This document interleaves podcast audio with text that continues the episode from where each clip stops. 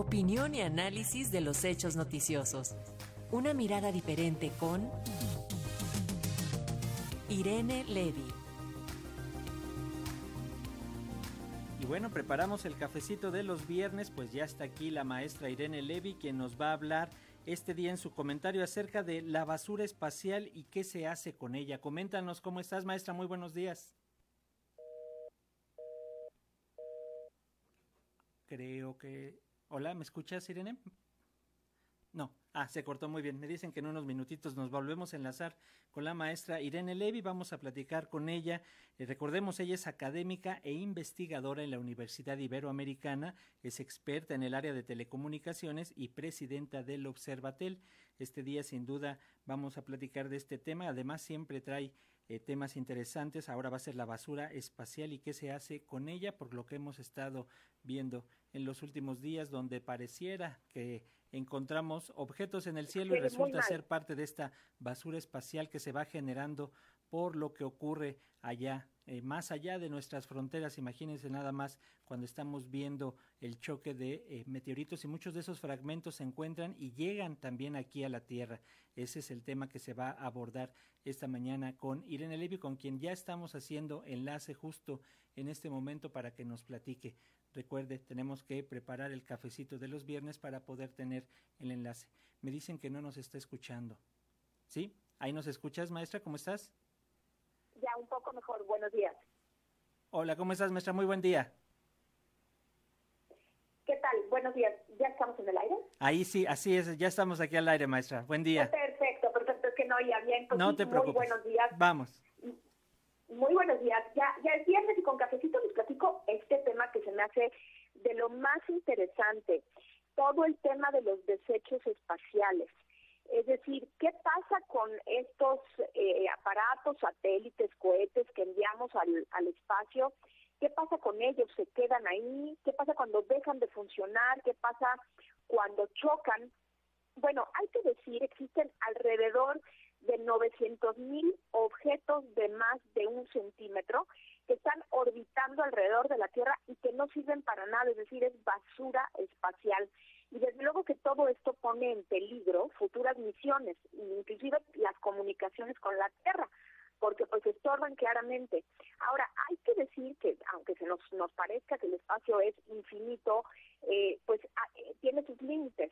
Específicamente vamos a hablar de dos tipos de satélites o de órbitas. Los satélites de órbita baja, conocidos como LEOS, que están alrededor de mil kilómetros de distancia de altitud de la Tierra. Estos son estos satélites, eh, en esta órbita tenemos estos satélites que van muy rápido, como los de la constelación, por ejemplo, Iridium, que en 2009 hubo de hecho un choque de uno de estos satélites, y que específicamente eh, eh, estos satélites, eh, pues hay, hay muchísimos, hay miles de satélites y en este caso lo que sucede es que cuando eh, la vida útil de estos satélites acaban o cuando hay un choque, pues caen a la Tierra y la idea es que caigan a una zona del Océano Pacífico que está verdaderamente alejada de poblaciones y eso es lo que se le llama el cementerio de eh, en la Tierra de los objetos espaciales. Y por otro lado tenemos a estos eh, satélites que ya hemos platicado de ellos, los satélites de órbita geoestacionaria, que están eh, alrededor de 36 mil kilómetros de altitud de la Tierra. Eh, recordemos que estos satélites guardan una posición fija respecto a la Tierra, por eso están ahí en este cinturón de Clark, que se llama, que lo que permite es que a esta altura eh, vayan en esta órbita alrededor de la Tierra y permite que en esta altitud ni se caigan por la gravedad ni se escapen. Es justo el punto de equilibrio. En este sentido, ¿qué pasa cuando estos satélites pues ya dejan de tener utilidad o se descomponen o chocan o hay algún problema con todos estos desechos? Pues bueno, la idea es utilizar el último cachito de, combustible que tengan cuando ya no tienen vida útil para su desorbitación. Es decir, la idea es disminuir su velocidad para que de esta manera caigan a la Tierra y puedan dejar libre esta posición que ocupan en el espacio. Eh, ¿Por qué? Pues porque van en una órbita limitable. Recordemos, esta, estas velocidades se requiere 8 kilómetros por segundo para estar en órbita y no caer en la Tierra y se requieren 11 kilómetros por segundo de velocidad, más o menos, un poquito más, para escapar de la Tierra. Entonces es, es, es importante tener esto en cuenta eh, y que los objetos, pues una vez que, que los satélites geoestacionarios eh, dejan de tener eh, vida, pues hay esta opción de, de que se caigan, pero existe también la opción que es la más utilizada, que es mandarlos a una órbita cementerio. Esta órbita es una órbita que está más arriba, desde luego, que la órbita geoestacionaria, y la idea es que eh, se queden ahí orbitando en este espacio, en este lugar, eh, para que no estorben. Recordemos que la órbita geoestacionaria pues es limitada. En ese espacio únicamente caben cierto número de satélites y es importante tener las posiciones orbitales libres para que cuando un satélite se descompone pues se pueda mandar otro. De esta manera desorbitan o, o, sacan de la órbita a los satélites geoestacionarios y los mandan a esta órbita cementerio para que de esta manera eh, puedan dejar eh, desocupada la uh, posición gestacionaria.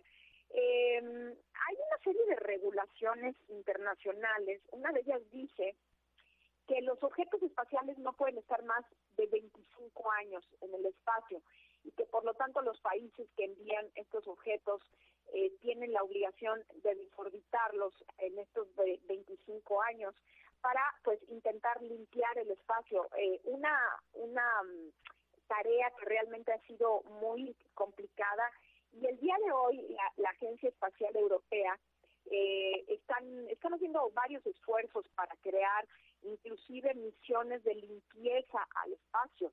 Eh, pareciera eh, eh, realmente complejo pensar lo difícil que nos cuesta limpiar la tierra, bueno, pues ahora también limpiar el espacio. Y es importante porque el riesgo de colisiones es cada vez mayor y las colisiones en el espacio son muy peligrosas.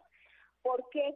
Porque hay una, hay una eh, teoría, bueno, pues que, que, que, se, que se manifiesta, que se llama el efecto de Kessler, este señor que, que descubrió que una vez que hay un choque a estas altitudes, el, el efecto del choque se multiplica de una manera muy importante, provocando miles y miles de fragmentos, de fragmentos eh, a la hora de, de, de estos choques y eh, pues realmente esto es muy peligroso.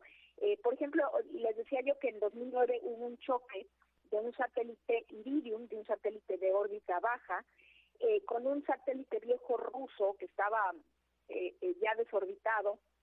Y nada más este, este choque originó por la velocidad y la fuerza en la que se produjo y en la que se produce en el espacio, originó alrededor de 1.800 pedazos. Y cada uno de estos pedacitos puede haber tornillos, puede haber herramientas perdidas de misiones en el espacio. Cada uno de estos pedacitos es realmente un proyectil. Entonces realmente es, es todo un tema, el tema de la basura espacial. Eh, pues es como como les decía es un, un tema que, que realmente se está eh, ahorita explorando para tratar de llegar a soluciones un poco más eficaces, porque no ha sido sencillo y cada cuestión de esta, pues obviamente eh, requiere mucho esfuerzo y muchos recursos económicos. Eh, eh, pero de todas maneras es un tema muy importante y muy interesante. Realmente poco pensamos en la basura espacial y este es eh, mi comentario por hoy. Estaré subiendo un par de de, de, de, vínculos en mi cuenta de Twitter, que es arroba soy Irene Levy, donde vienen eh, fotos interesantes y lecturas interesantes sobre este tema para eh, aquellos que les interese eh, documentarse un poco más de este asunto que es eh, pues muy interesante y realmente creo que se habla y se sabe poco de esto. Pues este sería mi comentario por hoy y les deseo muy bonito fin de semana. Igual para ti, maestra, muchas gracias y como siempre estos temas que nos traes son de importancia y nos levantas para investigar más de ellos. Pues te vamos a seguir como siempre en tus redes sociales. Un abrazo. Otro abrazo para allá. Hasta Bye. pronto.